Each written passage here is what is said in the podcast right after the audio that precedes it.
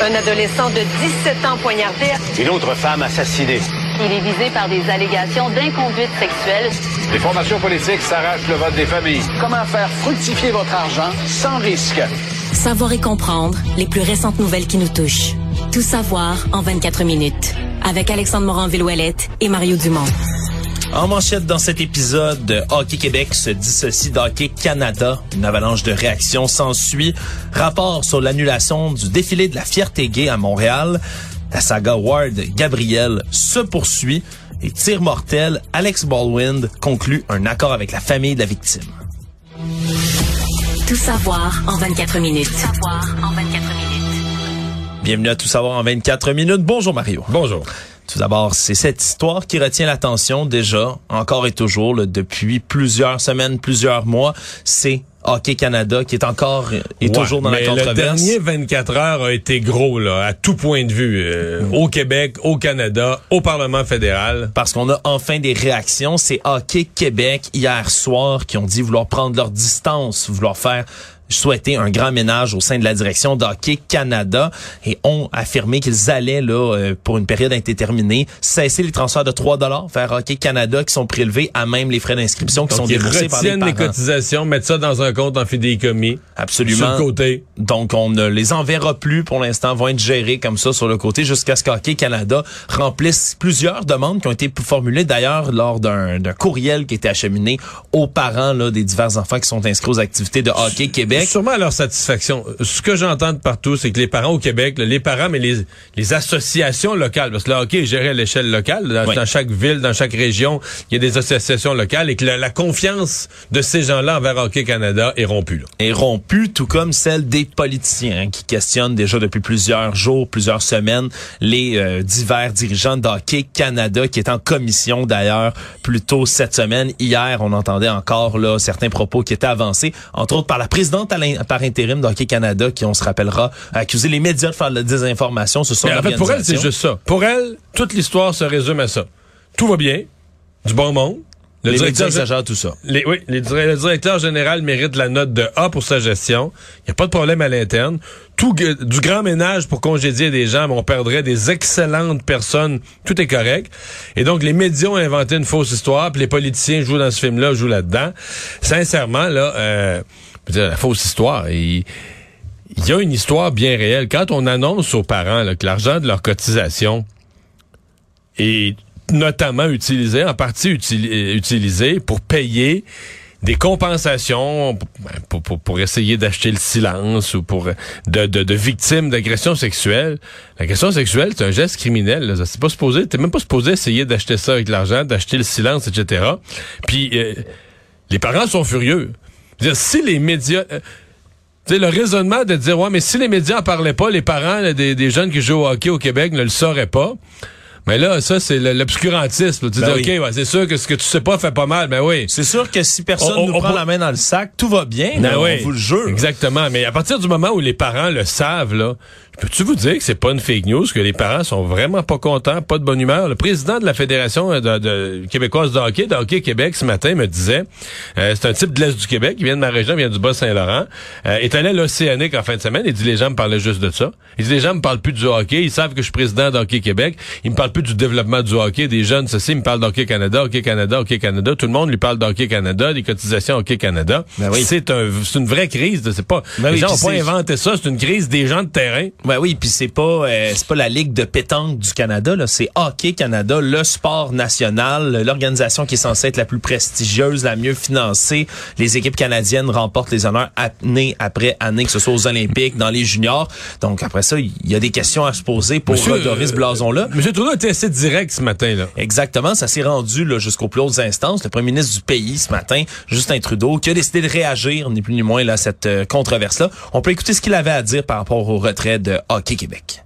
Je comprends entièrement euh, le choix d'Hockey Québec euh, qui a perdu confiance dans Hockey Canada, comme nous tous ici à Ottawa, comme des parents d'un côté à l'autre, d'un bout à l'autre de ce pays.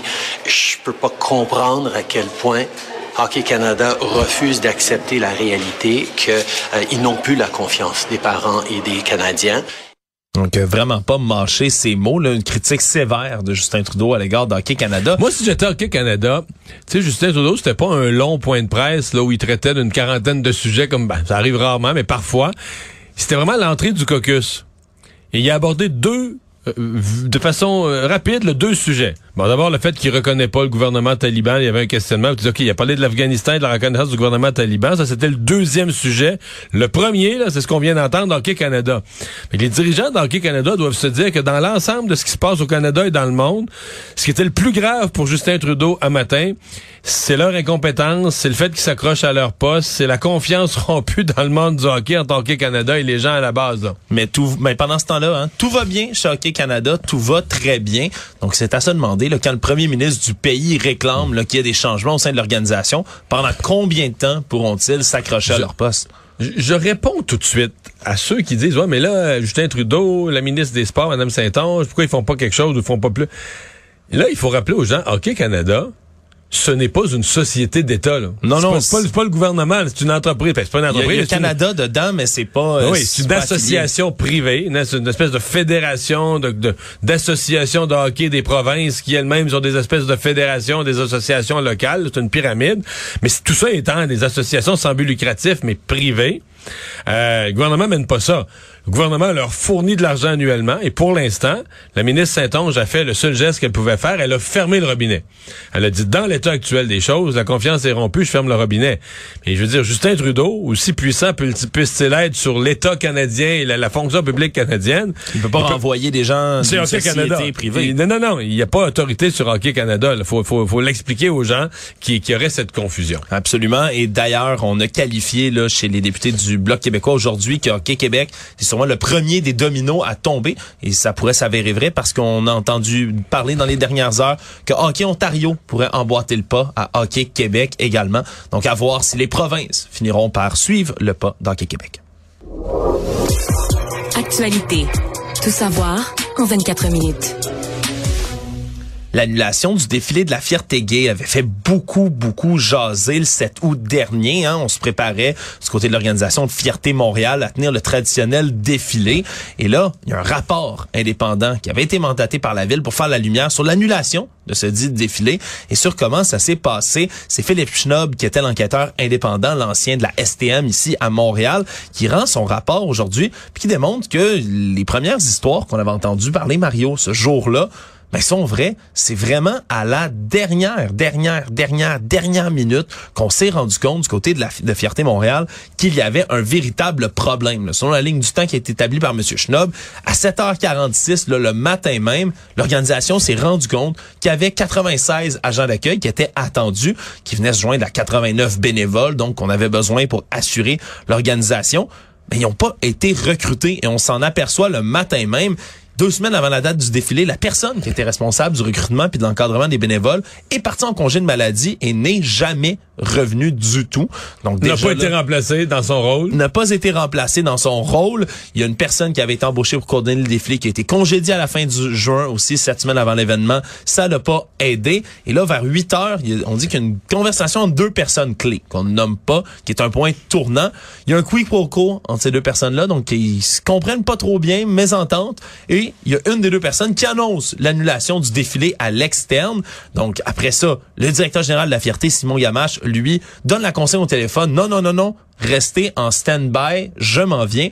Mais pendant son déplacement, pendant que M. Gamache se rend jusqu'à Fierté Montréal pour constater la situation puis tenter de régler le problème, mais on annonce l'annulation du défilé de la fierté au SPVM directement vers 8h12, donc au service de police de la ville de Montréal.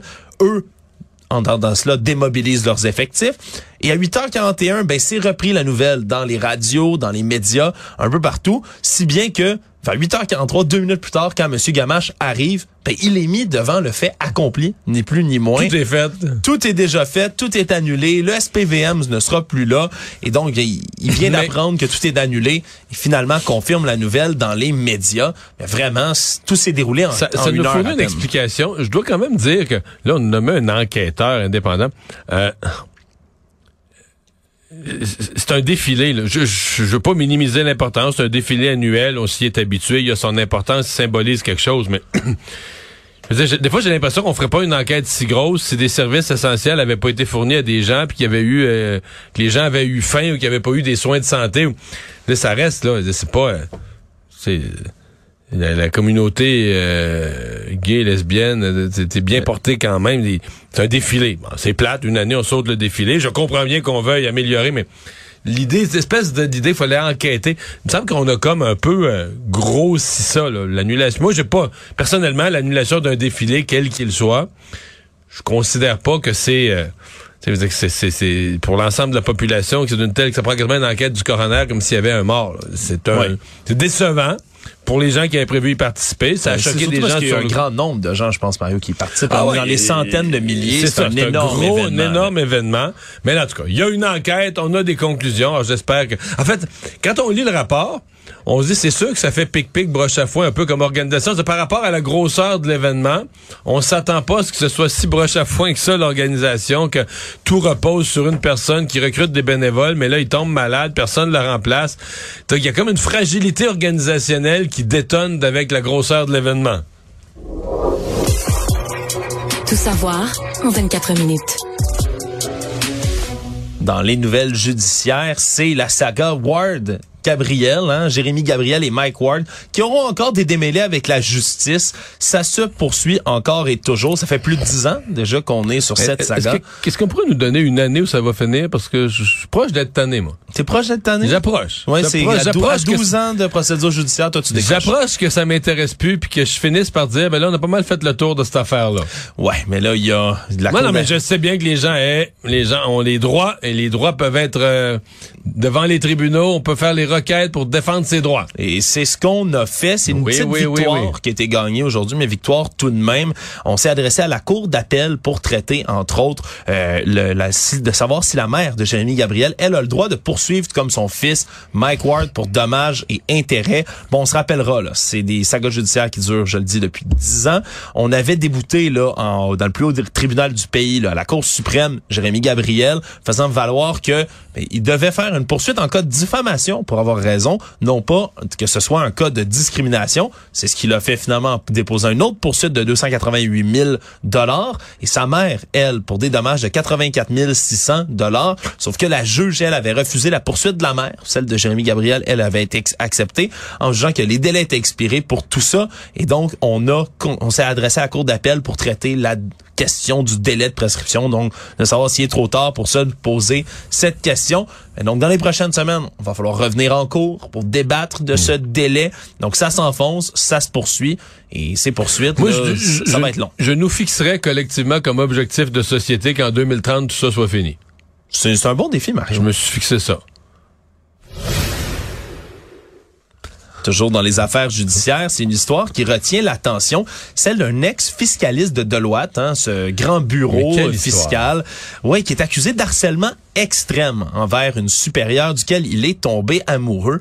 Une histoire qui commence à l'été 2020, fait quelques mois que Philippe Dubé, 30 ans, est embauché là, par la firme Deloitte. Il- est analyste en fiscalité des entreprises. Et, et je fais une parenthèse pour ça pour dire, OK, le gars, là, on se met dans l'histoire, il y a 30 ans, donc il a fait des études de haut niveau, euh, il est analyste fiscaliste, euh, il a, euh, ben forcément, euh, pour être embauché chez Deloitte, il a passé un processus d'entrevue, c'est des grands bureaux, euh, ils l'ont trouvé sûrement lors de l'embauche très professionnel, très brillant en matière de fiscalité, l'embauche. Je dis tout ça parce que quand tu quand on va écouter, tu vas nous raconter la suite, tu te dis ben voyons, qu'est-ce qui est arrivé là? Ouais, qu'est-ce qui est arrivé? Parce qu'il tombe. Ce qui est arrivé, c'est qu'il est tombé amoureux de la supérieure Ouais, en question. jusque-là, ça peut arriver à tout le monde, là. Elle lui dit, ben, c'est une relation professionnelle, je suis pas intéressé, ça reste une relation de travail uniquement. Sauf que là, ben, l'accusé, lui, se met à apparaître à l'épicerie, entre autres, hein, sur le passage de la victime, qui, au départ, trouve ça étrange, hein, drôle de hasard, qui se présente derrière elle en Euh, et qui elle ne comprend même, elle, elle ne sait même pas que lui connaît son lieu de résidence là. Exact. Il ne comprend pas comment ça se fait que lui euh, sait à quelle heure est à l'épicerie, c'est où ça. Ça laisse entendre qu'elle suit pas mal pour être rendu dans le fil avec elle à l'épicerie. Exact. Et donc, on se rend compte que finalement, ben, Dubé se serait mis en tête que elle lui aurait donné un rendez-vous d'une manière quelconque, l'accuse de vouloir jouer avec ses sentiments. Bref, a continué de la harceler là pendant des, des, des mois, littéralement pendant un an, même s'il a fini par perdre son emploi de tout ça, le harcelé de courriels, messages textes, photos, vidéos. La victime avait tellement peur qu'à plusieurs reprises, elle est allée dormir chez des amis pour pas qu'il la retrouve. Elle aurait même engagé des agents de sécurité pour monter la garde chez elle, tellement elle avait peur de Monsieur Dubé même si elle ignorait ses messages, ça ne l'a pas freiné. Lui a continué à lui envoyer tout ça.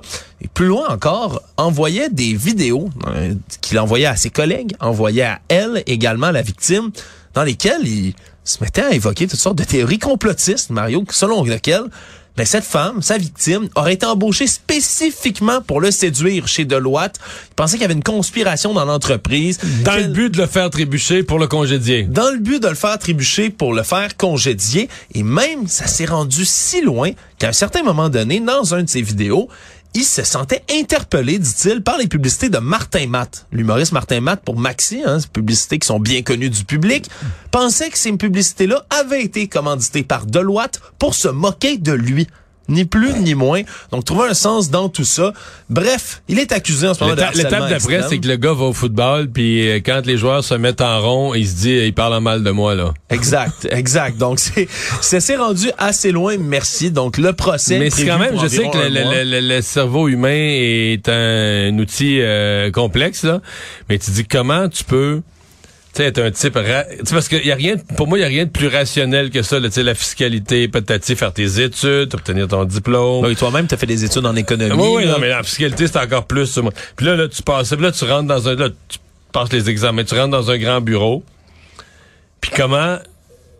Comment tu dérailles sans que tout le côté rationnel, mais là, je sais, il est tombé en amour, probablement qu'il y a eu des problèmes de santé mentale, mais quand même, comment tout le rationnel qui t'a permis de te rendre là, tout à coup, il n'y a plus jamais plus une lumière de cette rationalité-là qui te dit Hey, d'après moi, tu fais pas bonne à l'œil de même, d'après moi, tu fais pas bonne affaire. Je sais pas trop, là, mais tu sais, euh, tu sais, les, les, petites facultés qui t'ont permis de passer ton cours fiscalité 304 qui était vraiment tough, si t'es ramené à l'analyse de la situation actuelle, ça te dirait arrête, là, garde ta job, arrête de niaiser, arrête de gosser, pas dans la, file de, l'épicerie que ta bosse, mais, mais je comprends que c'est ça, c'est que le cerveau est complexe.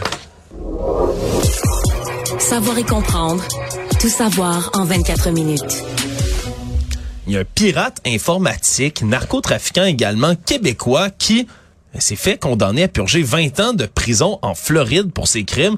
Et ce ne sont pas là, des petits crimes, là, ne pas pirater la banque de données d'une école primaire pour falsifier des données de, résultats. Non, non. Il aurait extorqué près de 28 millions de dollars en rançon logicielle. Hein. Ces euh, fameux logiciels qui sont envoyés là, dans des compagnies, des entreprises, des établissements d'État même pour extorquer de l'argent. Lorsqu'on a fait une perquisition chez, euh, chez cet homme, Sébastien Vachon Desjardins, de 34 ans, et résidait à Gatineau. Dans sa résidence, il y avait pas moins de 719 bitcoins qui valaient 28 millions de dollars US. C'est presque 38 millions de dollars canadiens. On dit qu'il a contribué à au moins au moins 91 attaques avec Netwalker.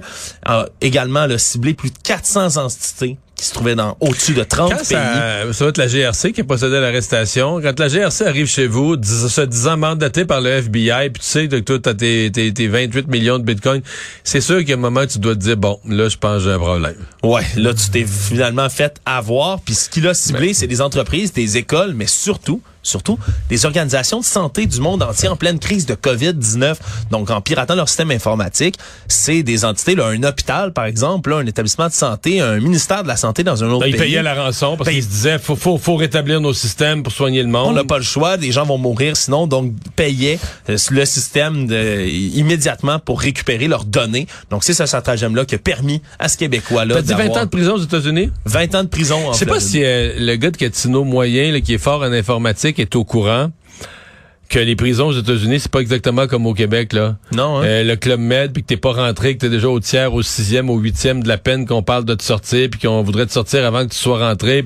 C'est un petit peu plus rough aux États-Unis, le système judiciaire.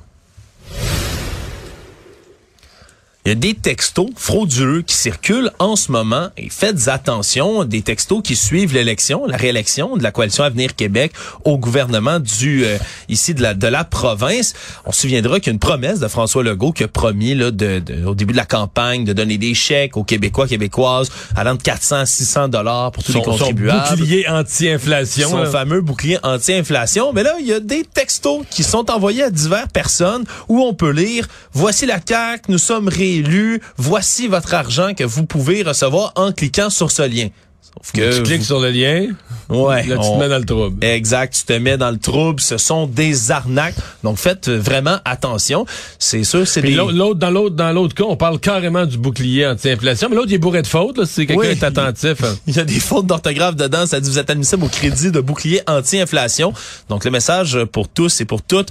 Il n'y a pas de texto qui va être envoyé par le gouvernement du Québec pour vous donner votre argent. Là. Ni le gouvernement fédéral, ni votre municipalité. Ni votre banque, ni... Quelqu'un qui vous envoie un texto pour vous dire clique ici pour avoir de l'argent, là, tu fais supprimer. Point.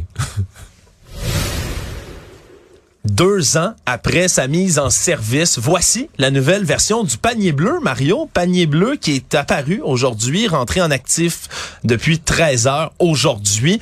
Euh, site transactionnel désormais. Donc avant, c'était seulement, on se rappellera, là, en plein milieu de la pandémie, on voulait faire une espèce de, de mec, si on veut, des produits québécois pour les gens qui voulaient euh, utiliser l'achat local. On voulait le stimuler. Mais là, maintenant, c'est complètement transactionnel. Donc, il y a 125 commerçants qui sont là pour l'instant. On veut en ajouter là 15 à 20 par semaine pour atteindre 400 d'ici le mois de novembre. C'est quelques 40 000 produits euh, qui sont offerts là-dessus. On parle... Est-ce que tu as un extrait de Jeff Bezos qui réagit à ça, à cette menace? Ouais, qui se sent, qui, qui pleure devant le, le géant nous- désormais du panier bleu. C'est évident que c'est fait pour concurrencer un Fait que peu t'as pas de réaction d'Amazon à nous présenter aujourd'hui, pas Alex? de- ben, je pense, je pense qu'il est peut-être sur sa fusée quelque Ah. Part. Il se promène dans l'espace. Il a pas entendu encore. T'oserais euh, pas induire que peut-être même que Jeff Bezos n'a jamais entendu parler du panier bleu? Ça, je pense bien que M. Bezos a d'autres choses à bleu. c'est dans son domaine, là, le commerce en ligne. Là. Ouais, Faut qu'il surveille toutes les menaces qui viennent de partout. C'est mais c'est drôle que tu dises ça Mario parce qu'on a demandé au nouveau dirigeant du panier bleu, c'est rendu une entreprise privée, ça a été racheté par la plateforme Agora. C'est euh, d'ailleurs là plus des fonds de d'investissement Québec qui ont été injectés et en plus du gouvernement là-dedans. On dit oui oui, c'est sûr, on veut compétitionner Amazon mais mais on s'illusionne pas du côté du panier bleu, on on pourra jamais compétitionner ce géant, une des plus grandes entreprises au monde. Par contre, il y a quand même un appétit qui est là au Québec pour des produits locaux qui vont d'ailleurs être dis, affichés là, bientôt. Je vais y aller ce soir. Sur le panier bleu? Oui. Oui, Non, parce que j'étais allé, j'ai été sincère. Hey, je me souviens un soir que j'avais pris du vin pendant la pandémie. Oh, J'avais pris du vin, je me sentais généreux. J'ai dit, je vais encourager les entreprises québécoises. Je niaise pas, ce que je raconte est vrai. Je vais, encourager les entreprises québécoises. Alex, j'ai pas réussi. J'étais après à acheter des bas, de la bière, un porte-clés, euh, n'importe quoi, du shampoing. J'étais n- du shampoing aux herbes puis à l'huile de coco. J'étais prêt à n'importe quoi. tu voulais aider, t'étais généreux. Mais il- ça livrait pas chez nous, ça c'est pas capable d'acheter. J'ai passé genre une demi-heure à vouloir acheter n'importe quoi. Mais là, c'est sûr que c'était pas transactionnel à l'époque. Les sites, les, les, les- les compagnies elles-mêmes l'étaient pas à moitié. Est-ce que c'était du vin québécois que t'avais bu avant? Non, non, non, mais c'est- la question, c'est que tu te dis, OK, c'est- c'est- je sais là, qu'Amazon, c'est américain, c'est un géant, ça tue tout notre commerce, mais je veux dire, c'est 1 et 1 égale 2. Là. Tu cherches ceci, tu le trouves, tu le payes, le lendemain, c'est sur ton balcon. Ouais. Là, on dit que Fait c'est que 3 à 5 c'est- jours ouvrables maintenant la livraison avec le nouveau panier bleu Mario. Voilà. Ça vaut la peine d'aller voir ce soir. Le monde. Pour finir aujourd'hui, c'est la fin de cette saga euh, qui dure depuis un peu plus d'un an. L'acteur américain Alec Baldwin qui a finalement annoncé avoir trouvé un accord avec la famille de la directrice de la photographie, là, Halina Hutchkins, celle qu'il avait tuée dans un accident en octobre 2021. On se souviendra, c'est durant le tournage du Western Rust que ça avait eu lieu. Tenait un pistolet euh, tout près d'elle, un pistolet évidemment qui n'était pas censé être chargé du tout, hein, avec des balles à blanc. C'était ce qu'on était censé tirer, mais pour une raison qui est toujours inconnue, il y avait une véritable balle dans le pistolet qui est partie, a blessé mortellement malheureusement cette euh, directrice. Cette, cette moitié-là de la nouvelle, je la comprends. Alec Baldwin qui est comme, bon, euh, réglé avec la famille. Un montant inconnu, ouais. Ouais, mais c'est l'autre moitié, c'est que le film, il- ce que je comprends, c'est qu'ils vont reprendre le tournage du film dans les mois suivants. Janvier 2023. C'est bientôt. Puis que là, le conjoint de la défunte, qui lui-même est dans le monde du cinéma, va jouer un rôle comme de, de producteur, je sais pas. Ben, je suis bien content pour eux, mais je suis mal à l'aise un petit peu en même temps. Je sais Ouais, pas. reste à voir, ça va être un malaise qui va se traduire au box-office par la suite quand les gens vont vouloir aller voir le film. L'enquête de police, elle, n'est toujours pas rendue publique. Monsieur Baldwin lui avait pointé du doigt l'armurière qui était engagée pour le film, qui était censé gérer les armes. Bref, on ne connaît pas le montant. Cette saga-là semble être réglée pour là. Mais à voir si, euh, si Ouais, les gens vont être au rendez-vous dans les salles de cinéma. L'enquête policière au criminel, c'est c'est tout autre chose que le civil. Résumé l'actualité en 24 minutes, c'est mission accomplie.